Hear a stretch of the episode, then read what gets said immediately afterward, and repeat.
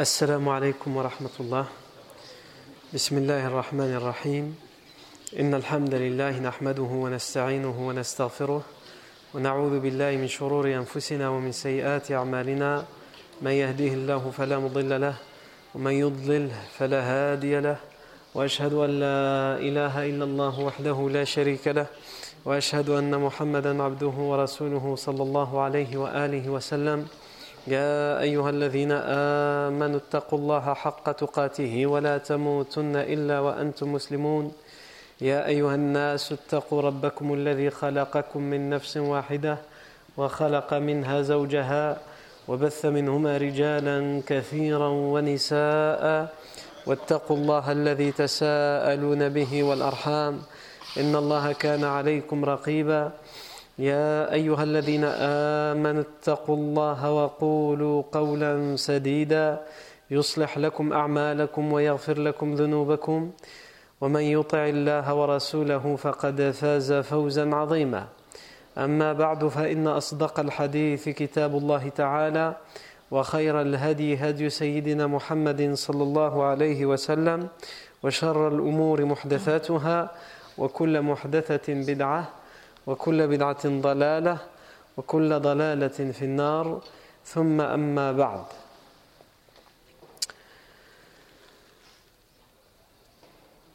Le prophète alayhi salatu wassalam, ainsi que son compagnon Abu Bakr Siddiq radiallahu anhu, ainsi que son compagnon et le servant d'Abu Bakr Amir ibn Fuhayra, ainsi que leur guide idolâtre, bédouin, Abdullah ibn Urayqit, ont fait une pause de quelques instants chez une dame, une vieille dame qui s'appelle Ummu Ma'bad, qui est connue pour être une station pour les voyageurs, là où les voyageurs ont l'habitude de s'arrêter pour euh, prendre ce qu'ils ont besoin, acheter ce qu'ils ont besoin, comme une station-service, sauf qu'elle offre sur le, coup, pour ceux qui s'arrêtent, l'hospitalité. On a expliqué cet événement la semaine dernière. Et on a dit que le professeur est arrivé et il a demandé comme le fait n'importe quel voyageur, l'hospitalité, ou plutôt il a demandé du lait. Et cette dame a répondu Cette année, c'est la sécheresse, nous n'avons rien à offrir. Et les chèvres n'ont pas de lait. Le professeur Sam a vu dans la tente de Moumarbad une chèvre sur le coin et lui a dit Celle-ci, une vieille chèvre. Elle lui a dit Elle est trop vieille. Euh, elle est fatiguée, ça fait bien longtemps qu'elle ne donne plus de lait. Le professeur Sam lui a demandé Me permets-tu de la traire? Elle lui a répondu Si tu trouves du lait chez elle, trais-la. Prends ce que tu veux. Le professeur Sam a demandé un seau. Il a essuyé ses mamelles en disant Bismillah. Ses mamelles ont gonflé, elles se sont remplies de lait elle a écarté les pattes pour laisser le prophète Mohammed sallallahu la traire et le seau s'est rempli et la mousse du lait débordait. Le prophète a d'abord servi cette vieille dame, Umm Ma'bad, Atika bint Ka'b al il l'a servi, elle a bu jusqu'à étancher sa soif. Ensuite, il a servi ses compagnons Ensuite, il a bu. Ensuite, il a rempli un deuxième seau qu'il a offert et laissé à Umm Ma'bad. Abu Ma'bad rentre avec son troupeau de brebis, de chèvres, et il vient déçu parce qu'il n'a pas réussi à trouver, comme c'est la sécheresse, d'endroits où son troupeau peuvent euh, se nourrir convenablement. Donc il rentre dans la tente de Ma'bad et il trouve un seau rempli de lait. Évidemment, il ne comprend pas, il lui dit Min D'où te vient ce seau de, lait? Les chèvres, le troupeau était avec moi, et en plus elle ne donne pas de lait. La chèvre que nous avons, elle est vieille, qui t'a offert ce lait? Et elle a dit Marra rajulun mubarak. Un homme béni est passé par ici. Voilà ce qu'il a fait, voilà ce qu'il a fait, voilà ce qu'il a fait. Abu Ma'bad, Abu va dire à son épouse li ya Umma Ma'bad. Décris-le-moi, ô Umma Ma'bad. Décris-le-moi physiquement. Pourquoi il demande qu'elle le décrive physiquement? Parce qu'il sait qu'il y a des fugitifs, entre guillemets, qui sont recherchés, morts ou vifs par les Quraysh, puisque le professeur Sam est en train de faire la hijra, il est recherché mort ou vif. Et sa description physique est donnée par les Quraysh. À l'époque, il n'y avait pas de photos, il n'y avait pas de, caméra vidéo. Donc, pour décrire les gens qu'on recherchait, on les décrivait physiquement. Il est de telle taille, il a les cheveux de telle couleur, les yeux de telle couleur, son cou est comme ça, il marche comme ça, etc. Une description physique détaillée. Donc il dit décris-le-moi physiquement. Et quand elle va le décrire, il va dire à Abu Ma'bad Je jure par Allah que c'est celui qui est recherché par les idolâtres, par, les Quraysh. Si j'étais là, je l'aurais suivi. Si j'étais là quand il était passé, je l'aurais suivi. Et nous, on avait vu la fois dernière qu'il y a une version authentique qui dit qu'en fait c'était Abu Ma'bad qui était là. Et c'est une version authentique, plus authentique que, le récit d'Abu Ma'bad comme on l'a expliqué la semaine dernière et que dans ce récit, Abu Ma'bad a dit au prophète Je vais te suivre. Je, témoigne que, tu es, que ce que tu dis et ce que tu as ramené est la vérité, je vais te suivre. Le prophète sallam lui avait dit Attends d'entendre que mon affaire est arrivée, a triomphé, elle est arrivée, je suis arrivé à Médine, et à ce moment-là, tu me suivras. Non. Et le texte, ce texte authentique dit, et plus tard, Abu Ma'bad va le rejoindre. Ici, aujourd'hui, ce qui nous intéresse, c'est cette description physique qui a convaincu Abu Ma'bad que celui qui est passé chez lui et qui a laissé ce seau de lait, cet homme qui est décrit comme étant Rajul Mubarak, un homme béni par Abu Ma'bad, quelle est cette description physique que Umm Ma'bad a fait Elle va dire, dans le texte qui est rapporté d'Umm Ma'bad, رأيت رجلا ظاهر الوضاءة أبلج الوجه حسن الخلق لم تعبه ثجله ولم تزر به صعلة. قسيم وسيم. في عينيه دعج وفي أشفاره وطف وفي صوته صهل وفي عنقه سطع وفي لحيته كثافة. إن صمت عليه وقار وإن تكلم سماه وعلاه البهاء. أبهى الناس وأجملهم من بعيد وأحلاهم وأحسنهم من قريب. حلو المنطق فصل لا هذر ولا مزر كأن منطقه خرزات نظم يتحدرن. ربع لا يأس من طول ولا ولا يقتحمه بصر من قصر. غصن بين غصنين. فهو أنظر الثلاثة منظرا وأحسنهم قدرا. له رفقاء يحفون به. إن قال أنصتوا لقوله وإن أمر تبادروا لأمره. محفود محشود la abis la mufannad. C'est la description physique que Umm Ma'bad fait du prophète alayhi salatu. Une description physique qui est reprise dans tous les ouvrages de Sira. Et on aura le temps, Inch'Allah, de la revoir puisque nous on cite que cette description, mais il y a bien des compagnons et bien des femmes qui ont fait la description physique du prophète alayhi salatu. On la verra à la fin de la biographie du prophète sallam. Mais là, on s'attache simplement à celle-ci parce que Umm Ma'bad va le voir combien de temps? Pas plus d'une demi-heure. Et en une demi-heure, le prophète par sa venue physiquement, il a marqué l'instant. Il marque cette vieille dame. Malgré ses années, malgré euh, sa vieillesse, elle a l'œil vif. Et comme les bédouines de l'époque, elle sait distinguer les choses qui font la différence, que ce soit dans le comportement ou dans le physique. Elle va dire, quand il va lui demander son époux, Abu Ma'bad, décris-le-moi physiquement. Comment il était Elle va se mettre à, dire tout ce qu'elle a vu, en quelques instants, pour vous dire comment, comment elle a été marquée. J'ai vu un homme d'une lumière éclatante.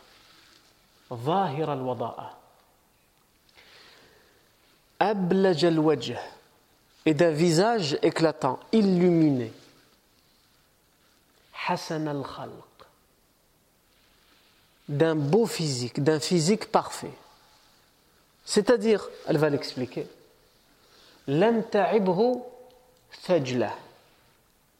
son ventre est normal. Ce n'est pas un ventre qui ressort ou un ventre creux. C'est ça que ça veut dire. Et sa tête est aussi d'une taille normale. Il n'a pas une grosse tête, il n'a pas une petite tête. Qasim Wasim. Wasim, c'est pour décrire sa beauté physique.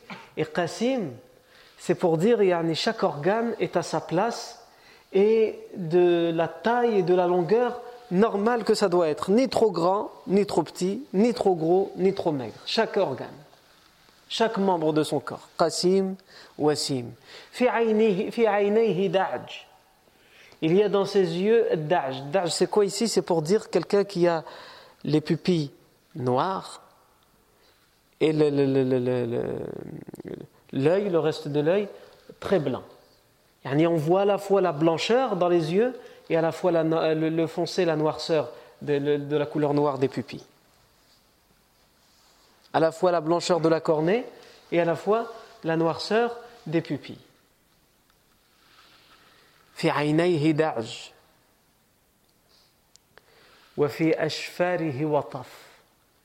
Et ses cils sont un peu plus longs que la normale. Ces cils sont un peu plus longs, ils ont une toute petite longueur comparée à la normale.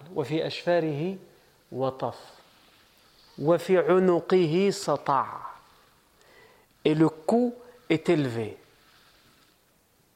Il se tient droit, pas courbé ou là.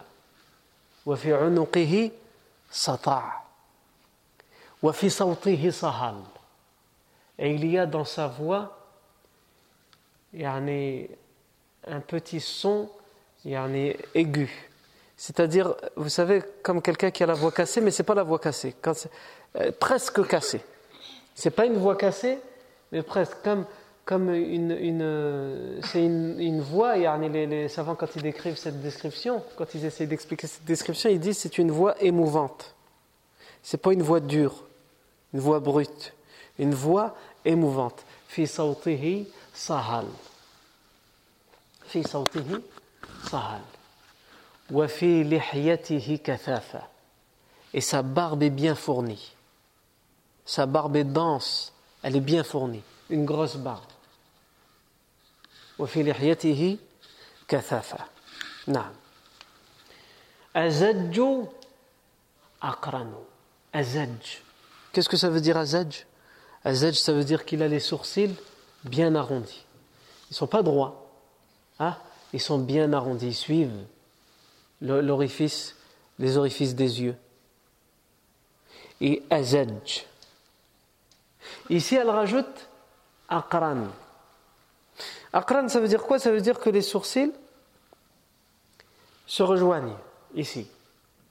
Aïwa. Cependant, ici, on est obligé de s'arrêter. On a d'autres textes dans d'autres descriptions physiques, par exemple une autre dame qui a décrit, le professeur sallam, qui s'appelait Hind et elle, quand elle décrit ses, sourcils, elle dit il avait des sourcils qui étaient arrondis, il avait des sourcils qui étaient arrondis, mais sans qu'ils se rejoignent. On a une vieille dame qui nous dit les sourcils étaient arrondis et ils se rejoignent. Et une autre dame qui a décrit le sallam qui dit il avait certes les sourcils arrondis mais ils ne se rejoignaient pas. Il y avait une séparation entre les deux sourcils.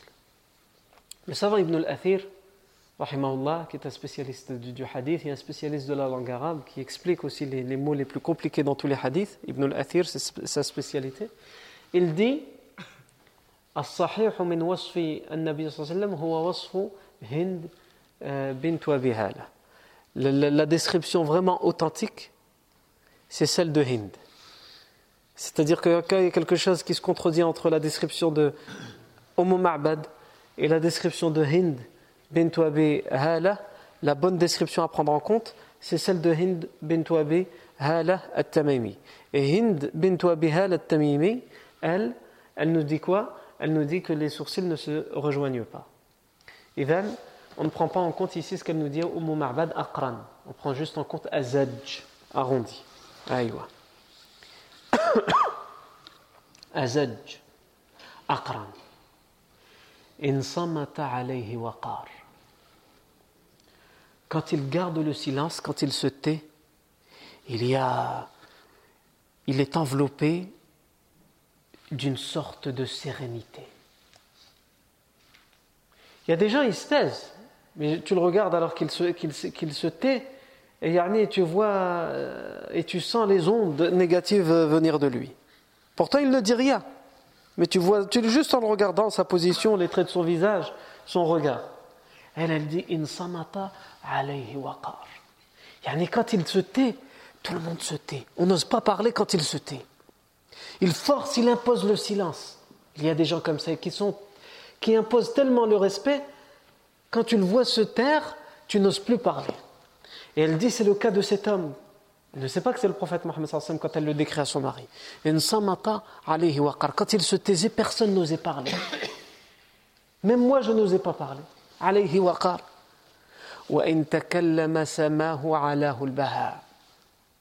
Et quand il parlait, la beauté, la beauté s'élevait.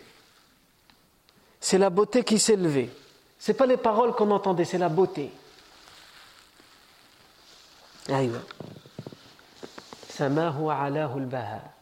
Ensuite, elle le décrit quand on le voit de loin ou de près. Qu'est-ce qu'elle dit?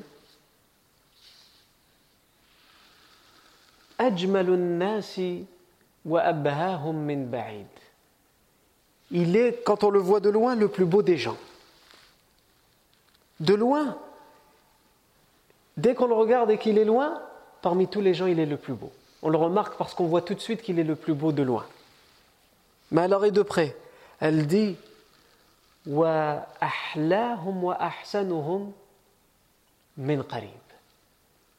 Et il est le meilleur d'entre eux aussi quand il est prêt. Quand il est tout près, avec d'autres personnes, il est aussi le meilleur d'entre eux. Il se distingue, que ce soit lorsqu'il est de loin ou lorsqu'il soit près.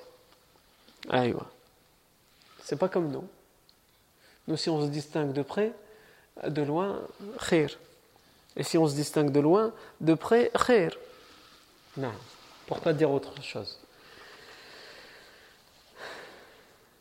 أجمل الناس وأبهاهم من بعيد وأحلاهم وأحسنهم من قريب. Ensuite, elle dit حلو المنطق. Maintenant, elle décrit sa façon de parler quand il parle, son éloquence.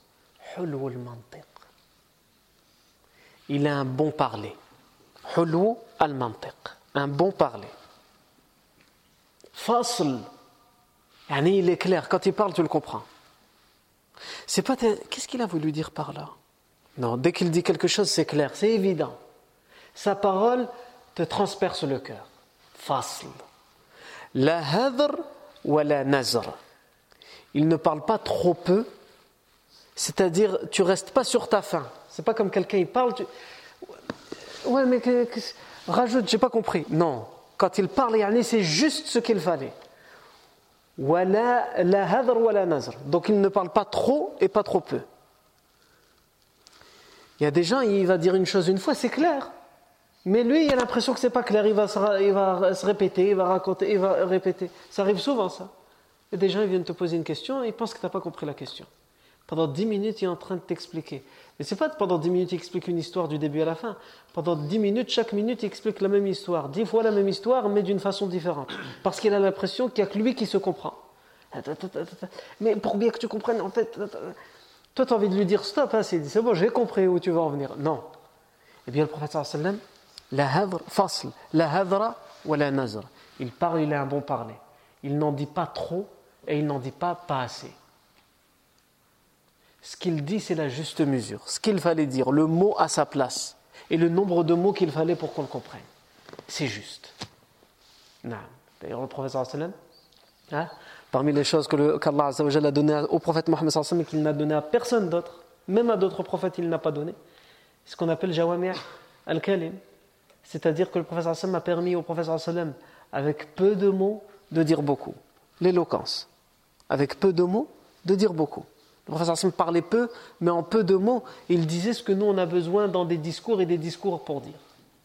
Non. Donc elle, elle l'a compris juste pendant ces quelques instants où elle l'a vécu avec lui, où elle l'a vu de passage et elle l'a entendu parler et elle l'a entendu même se taire. Elle dit al fasl la hadra wa la nazr. Et elle décrit encore plus sa façon de parler, ses phrases, et elle dit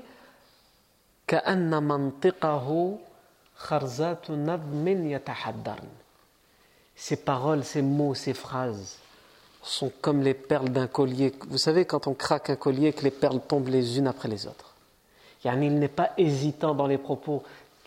Euh, euh, euh, non, il ne cherche pas ces mots comme les perles qui tombent d'un collier les unes après les autres. Tout est bien rangé, tout est à sa place. Yani. La, la métaphore qu'elle fait pour décrire les phrases et les mots du professeur sallam.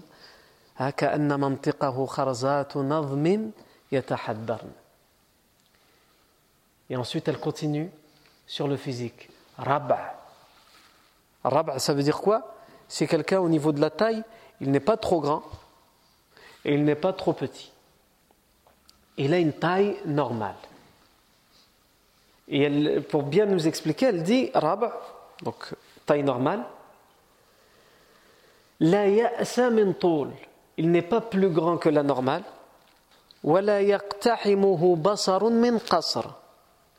Et l'œil n'a pas besoin de le chercher parce qu'il serait trop petit.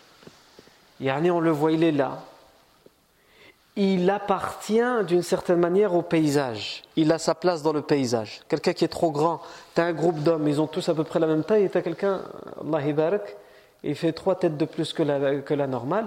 Yani, euh, tu as envie de lui dire, yani, mets-toi sur le côté, Allah tout le monde est là, comme ça, et toi. Le professeur Sallam, non. Hein? Et dans l'inversement aussi, il n'était pas non plus trop petit. De sorte à ce qu'on doit le chercher à travers le regard il est là, on le voit. Il est parmi les autres. Aïwa, dans sa taille. ربع لا يأس من طول ولا يقتحمه بصر من قصر غصن بين غصنين J'ai vu une branche parmi deux branches. Elle décrit le prophète comme étant une branche entre deux branches. Pourquoi Et nous, on sait que le professeur Hassan, quand il s'est arrêté chez Umm Ma'bad, ils étaient quatre. Il y avait lui, il y avait Abu Bakr, radiallahu anhu, Amir ibn Fuhayra, radiallahu anhu, et leur guide, Abdullah ibn Urayqit. Mais elle, apparemment, elle ne décrit pas quatre personnes, elle en décrit trois. Ça veut dire qu'il y en a un, évidemment, qui est resté à l'extérieur pour surveiller les montures, pour surveiller si quelqu'un arrive. Et il n'y en a que trois, le professeur Hassan plus deux autres, qui sont entrés dans la tente. Donc soit le prophète, ce qui est sûr c'est qu'il y avait le prophète sallam et Abu Bakr dans la tente. Le troisième, soit c'était le guide Abdullah ibn euh, Urayqit, soit c'était le servant d'Abu Bakr Amir ibn Fuhayra. Le plus probable, wallahu a'lam, c'est que c'était Amir ibn Fuhayra qui était dans la tente et euh, le guide attendait à l'extérieur. Et c'est pour ça qu'elle dit une branche entre deux branches. Il était au milieu des autres. Et en même temps, elle dit c'est comme s'ils étaient une même famille, ce groupe. Là, elle décrit le groupe. Elle ne dit pas qu'ils se distinguaient, on voyait que c'était quelqu'un d'important. Ou là. Elle va montrer que c'est quelqu'un d'important après, mais pas dans sa façon d'être. Elle va décrire que c'est quelqu'un d'important dans la façon des autres de se comporter avec lui. Pas lui. Lui, comment il est dans sa façon de se comporter, son attitude, il est comme les autres. Une branche entre deux branches. Il ne s'habille pas différemment des autres et il n'est pas là de manière hautaine, il ne s'enfle pas d'orgueil pour montrer son importance. Il est dans son attitude et dans son comportement comme les autres.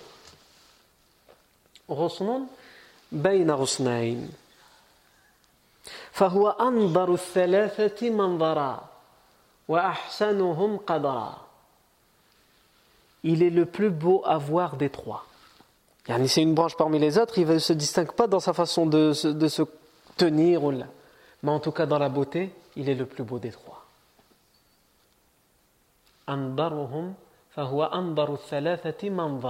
Le plus beau des trois à voir.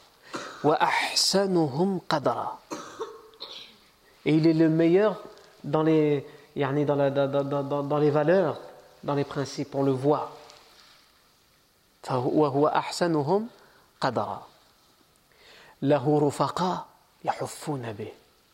Il a des, compagnons qui sont avec lui, qui l'entourent, qui l'enveloppent, qui le couvrent, qui le protègent. On voit que ceux qui sont avec lui, ils ne sont pas juste là avec lui, juste des compagnons de route. On voit dans leur comportement qu'ils sont autour de lui et qu'ils le protègent, qu'ils veulent à tout prix être à ses côtés. Le verbe haffa c'est pour dire est enveloppé. Et c'est le terme que le professeur Sam utilise pour dire qu'il y a des gens qui font le dhikr, les anges enveloppent ces personnes. Les anges les enveloppent, il y en a de leurs ailes. Et bien ici, elle utilise ce terme pour dire ses compagnons sont là, ils l'enveloppent, limite ils veulent le prendre dans, leurs bras, ils le protègent, ils veulent l'entourer ou s'entourer de lui. له رفقاء يحفون به نعم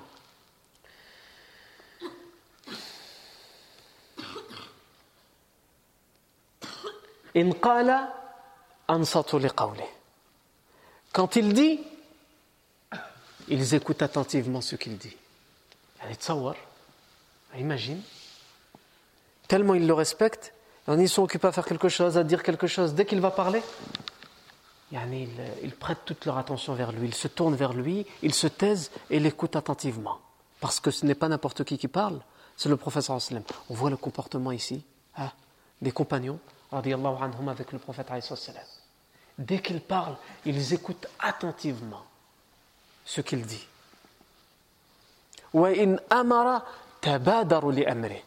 Et s'il leur donne ou demande quelque chose, ils se disputent, ils courent tous pour aller faire ce qu'il a demandé. Normalement, quand on demande quelque chose ou on ordonne quelque chose, les gens ils disent bon, on va attendre, peut-être il y a peut-être quelqu'un qui va le faire. Si vraiment il n'y a personne, bon, je vais y aller, mais sinon. Non, hadullah. Ils se dépêchent, ils se disputent, ils se concurrencent pour y aller. Amara tabadaru li amri. Mahfoud, mahfoud.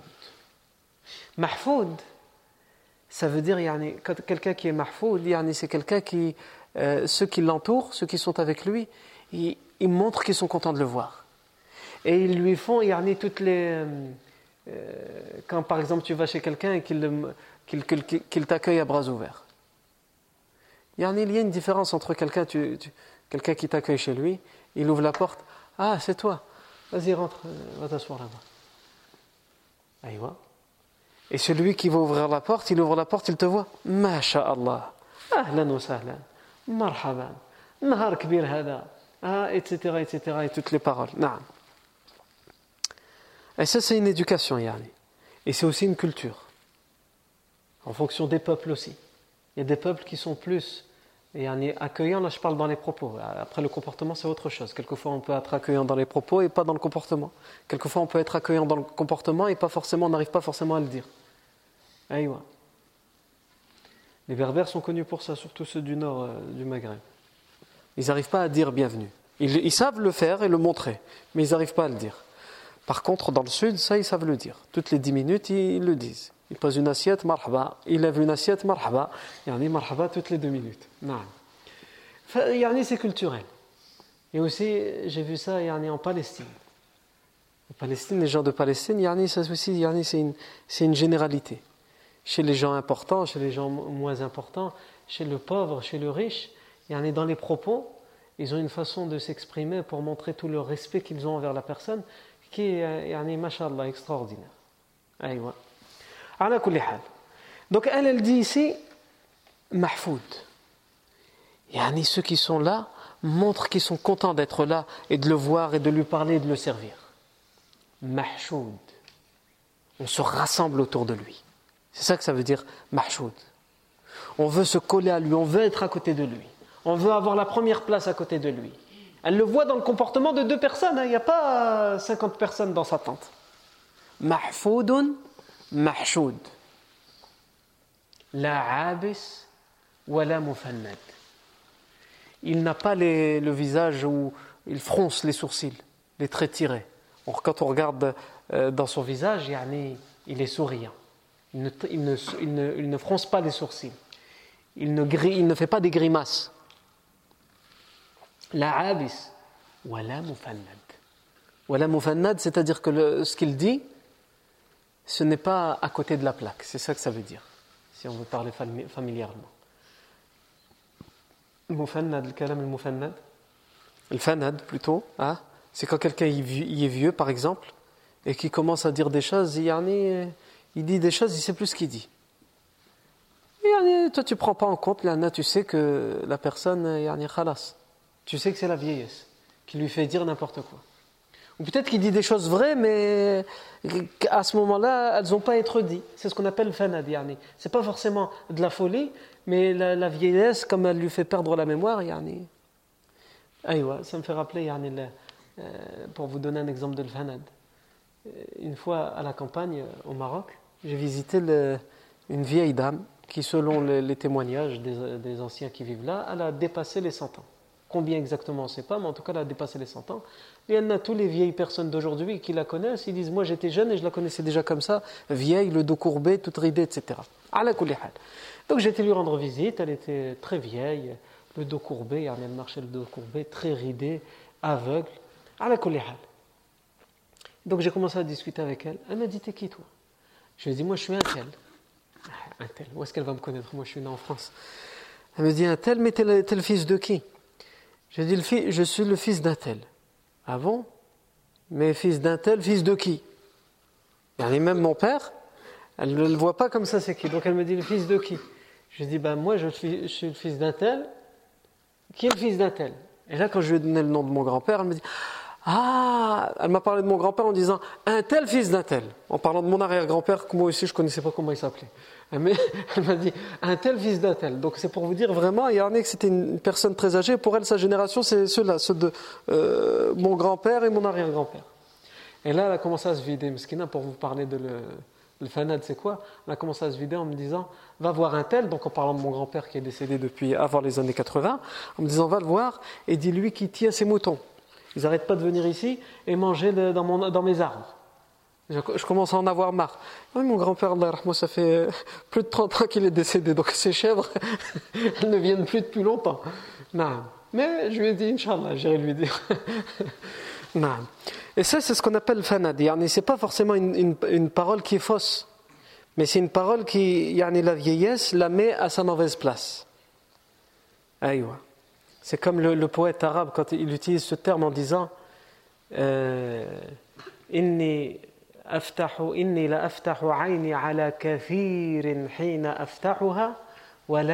la ara ahada wallahu ya'lamu anni lam fanada. Le poète il dit Lorsque j'ouvre mes yeux, j'ouvre mes yeux et je vois plein de gens. Et pourtant je sais qu'il n'y a personne devant moi. Et Allah sait que je ne dis pas n'importe quoi, que je ne dis pas de fanad, que je, ne suis pas devenu fou comme les vieux qui disent n'importe quoi. Ce que je dis est vrai. Pourquoi? Parce que ce poète, qu'est-ce qu'il a voulu dire à travers ses rimes? Il a voulu dire quand j'ouvre mes yeux, je vois plein de gens et pourtant je sais qu'il n'y a personne. Il y, a, a il y a le nombre, il y a plein de gens. Qu'est-ce qui est vraiment un rajal Qu'est-ce qui est vraiment un homme? Qu'est-ce qui est vraiment brave? Qu'est-ce qui est vraiment courageux? Là, il n'y a plus personne. C'est ça qu'il a voulu dire. Et c'est pour ça qu'il dit quand j'ouvre mes yeux, je vois plein de monde. Mais Allah sait et, euh, quand j'ouvre les yeux, il y a plein de monde et pourtant je ne vois personne. Et Allah sait que je ne raconte pas n'importe quoi. Et c'est aussi le terme qui est utilisé dans le Coran par le prophète Yaqub, alayhi salam. Laoula annakum tufannidoun. Quand il dit à ses, à, ses, à ses, fils, après des années, des décennies où il a perdu son fils Yusuf, et qu'ils vont perdre le deuxième de ses fils, il va leur dire retournez et trouvez le deuxième de vos, frères que vous venez de perdre. Et il leur rappelle alayhi salam, qu'il a perdu des dizaines d'années auparavant, et il leur dit cherchez celui que vous venez de perdre et cherchez Yusuf là-bas aussi. Eux, ils savent qu'ils ont jeté Yusuf dans un puits pas loin, dans le désert. Qu'est-ce qu'il va faire en Égypte alors qu'ils sont en Palestine? Et donc lui, justement, il précise, Yani, quand bien même vous direz que Hada, il est, il est retourné dans sa folie. Il est vieux, il commence à raconter n'importe quoi. Il l'utilise à, cet événement-là lorsque ils vont revenir avec la tunique, l'habit de Yusuf, et ils vont traverser la limite qui sépare entre l'Égypte de l'époque et la Palestine. Et Yaqub chez lui, alors qu'ils sont encore à des euh, centaines de kilomètres, il ne sait pas qu'ils ont retrouvé Yusuf et qu'ils arrivent avec son vêtement. Mais quand ils vont, la caravane va traverser la limite et qu'ils vont rentrer en Palestine, ils ont encore des centaines de kilomètres, donc des jours de voyage. Lui, il va commencer à, se lever dans la maison, à devenir, à, à s'agiter, et il va dire à ses enfants qui sont là, je sens l'odeur de Youssouf s'approcher. Quand bien même vous me direz que je raconte n'importe quoi et que je suis dans la folie, je sens l'odeur de Youssouf s'approcher. Et en effet, il va, il va les recevoir, il va recevoir la tunique et il va retrouver la vue. Tout ça, c'est pour vous dire que quand elle décrit au Marbad, le professeur Sam utilise ce terme, la ou la. Il ne fronce pas les sourcils, il ne fait pas des grimaces, il ne tire pas les, traits de son visage, wala mufannad, et il ne raconte pas n'importe quoi. chaque propos est à sa place, à sa juste mesure. Aïwa. Ça, c'est la description de Marbad. Et quand elle fait cette description, tout de suite, qu'est-ce qu'elle dit? Qu'est-ce qu'il dit à Abu Marbad, son, son époux, son mari? Il dit je jure que c'est celui qui est décrit par les Quraysh. Mais il était tellement convaincu par cette description parce qu'elle ne fait pas juste la description que les Quraysh donnent. Les Quraysh, ils n'en font pas trop comme Umm Ma'bad. Ils disent, ils le décrivent physiquement, mais sans faire les éloges. Donc, euh, elle, elle, dit la vérité, elle dit ce qu'elle a vu dans le comportement, dans les principes, dans les valeurs, dans le physique. Il est parfait, Yani. Un homme parfait physiquement et dans le comportement. Donc il dit, si j'étais là, je l'aurais suivi, mais dans une autre version authentique, comme on a dit, il lui a carrément dit au professeur sallam, je vais te suivre, le professeur sallam lui a dit d'attendre. Et il le suivra plus tard. Les poètes de tout temps se sont fait la concurrence dans la description à la fois physique et à la fois du comportement du prophète sallam. Et on peut dire ce qu'on veut on n'arrivera pas à trouver les mots. Même si Umm Ma'bad n'était pas une grande littéraire. Hein. Umm Ma'bad, c'est une vieille bédouine qui vit dans le désert dans sa tente, qui s'assoit, comme on a dit la semaine dernière, comme les bédouines. Et pourtant, la réalité lui a fait trouver ces mots qu'on vient de citer. رأيت رجلا ظاهر الوضاءة أبلج الوجه حسن الخلق لم تعبه ثجله ولم تزر به صعلة. قسيم وسيم في عينيه دعج وفي أشفاره وطف وفي, عن وفي صوته صهل وفي عنقه سطع وفي لحيته كثافة إلى آخر ما قالته أم معبد يعني jusqu'à la fin de ce qu'elle a décrit أم معبد comme on a cité tout à l'heure Et on peut citer d'autres exemples de poètes qui ont essayé. Ah, et c'est très beau ce qu'ils disent, mais on n'arrivera jamais à le décrire comme il le faut, à sa juste valeur comme il le mérite. Un poète disait Ya taliban lil hubbi him bi Muhammadi. ذاك هو النبع الزلال الصافي. حبا يورثك فسيح حبا يورثك الجنان فسيحة. ينجيك, ينجيك من كرب بلا مقداف.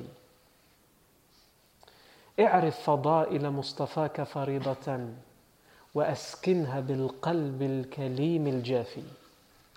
إن كنت ترضى في الحبيب تواضعا. فمحمد نهر التواضع صافي.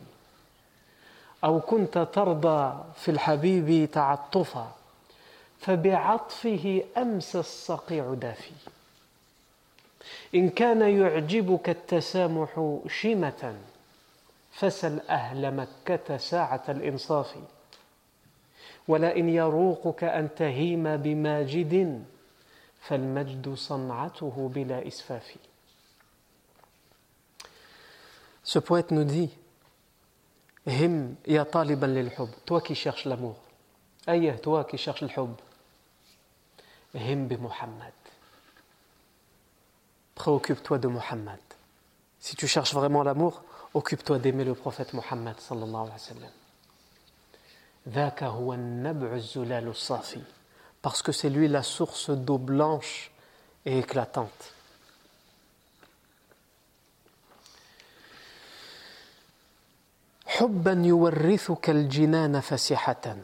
Parce que c'est un amour qui t'offrira le, paradis à des horizons sans fin.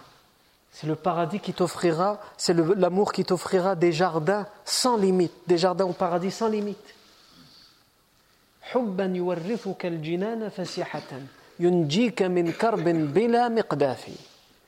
Et il te préservera cet amour de toutes les peines, de tous les troubles, de toutes les difficultés, sans que tu n'aies à ramer. Al-Miqdaf, al c'est la rame, sans que tu n'aies à fournir d'efforts pour te débarrasser de tes problèmes.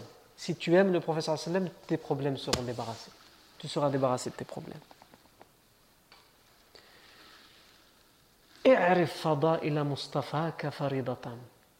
Apprends à connaître les vertus de celui qui a été établi de Mohammed.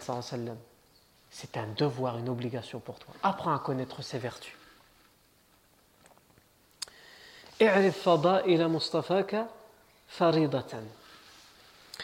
نعم.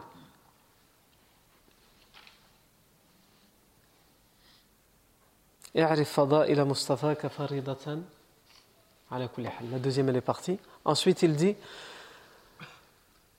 إن كنت ترضى أن يكون الحبيب متواضعا Si tu acceptes que ton bien-aimé soit plein d'humilité, فمحمد نهر التواضع صافي. Eh bien, sache que Muhammad, c'est le fleuve, la rivière de l'humilité claire et évidente. أو كنت ترضى Et si tu acceptes que ton bien-aimé soit plein d'affection, de clémence, eh bien sache qu'avec juste son affection, le prophète Mohammed le gel, le verglas devient tiède, il fond, juste grâce à son affection. In at-tasamuhu. Si tu aimes le pardon comme noble vertu, il te suffit de demander, de demander aux gens de la Mecque quand ils sont en position de dire la vérité, d'être honnête. Demande-leur est-ce qu'il est, est, est, est capable de pardonner ou non pour tout ce qu'il leur a fait? Est-ce qu'il leur a pardonné ou non? Demande-leur aux gens de la Mecque qui lui ont fait tant de tort s'il n'est pas dans le pardon.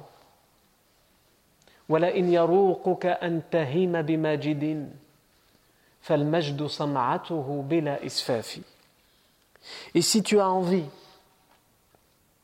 d'aimer quelqu'un de brave et de glorieux, sache que la bravoure et la gloire, c'est sa fabrique à lui. C'est lui qui l'a inventé finalement, la, bravoure et le courage et la gloire. Sans aucun effort, il l'a fait. Et on pourrait citer énormément d'autres exemples de gens qui, machallah, dans la littérature arabe, ils ont trouvé les mots, ils ont. Mais malgré ça, on est obligé de dire qu'ils ne sont pas arrivés encore à décrire le professeur comme il se doit. Et une des meilleures choses qu'on peut lire, même si à tort elle est attribuée au poète, au compagnon du professeur Hassan ibn Thabit. Ça c'est faux, c'est mensonger. C'est un, savant du 19e siècle qui est né en 1861 au Sénégal, un savant soufi, et qui est mort au Mali, qui dit en décrivant le prophète sallam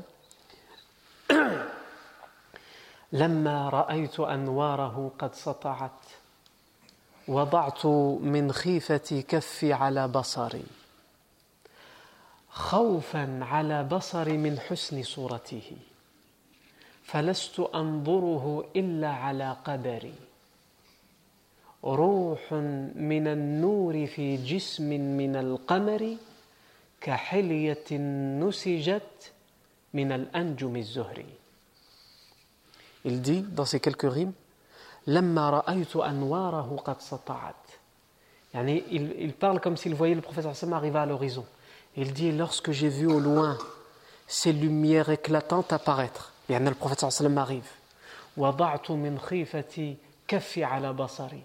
De peur, j'ai mis les paumes de ma main sur, mes yeux, parce que la lumière était trop éclatante. Parce que j'avais trop peur pour mes yeux de la beauté de ces lumières qui, qui étaient éclatantes. J'avais peur que ça m'aveugle. Mes yeux n'étaient pas assez forts pour voir cette lumière.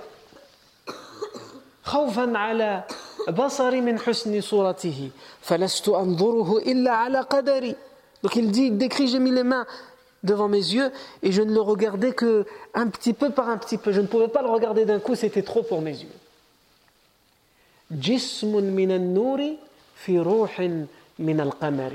C'est un corps de lumière que j'ai vu. Euh, c'est une âme de lumière que j'ai vue dans un corps de lune. Une âme de lumière dans un corps de lune que j'ai vu.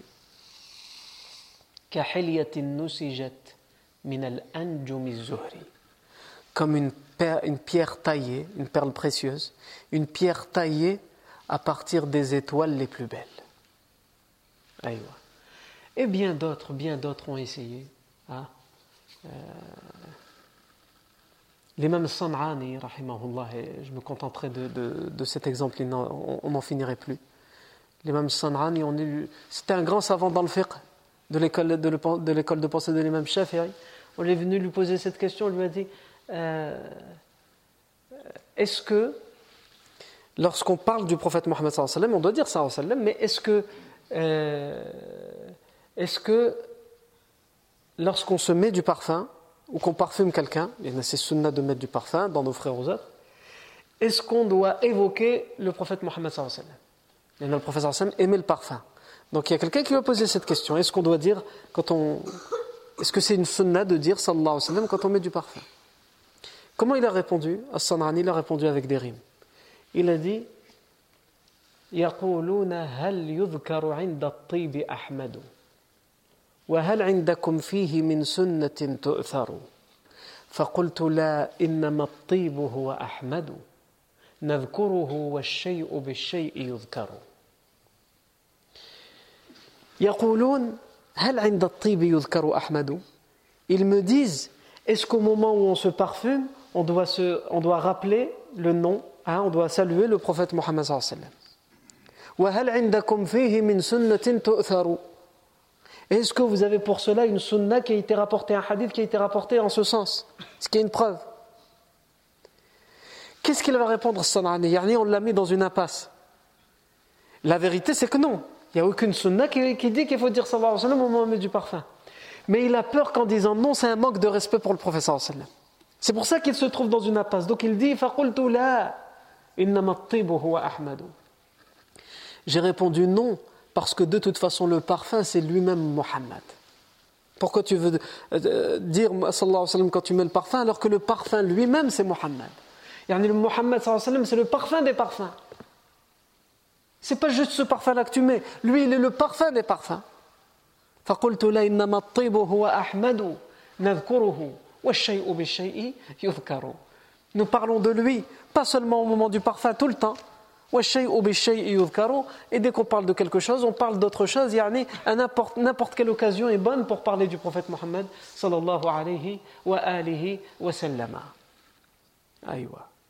Et comme je vous ai dit, il y a à n'en plus finir les, les, les poèmes euh, qui, sont, euh, qui ont décrit le prophète.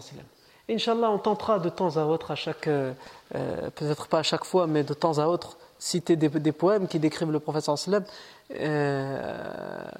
dans, certaines, dans certains de, nos cours.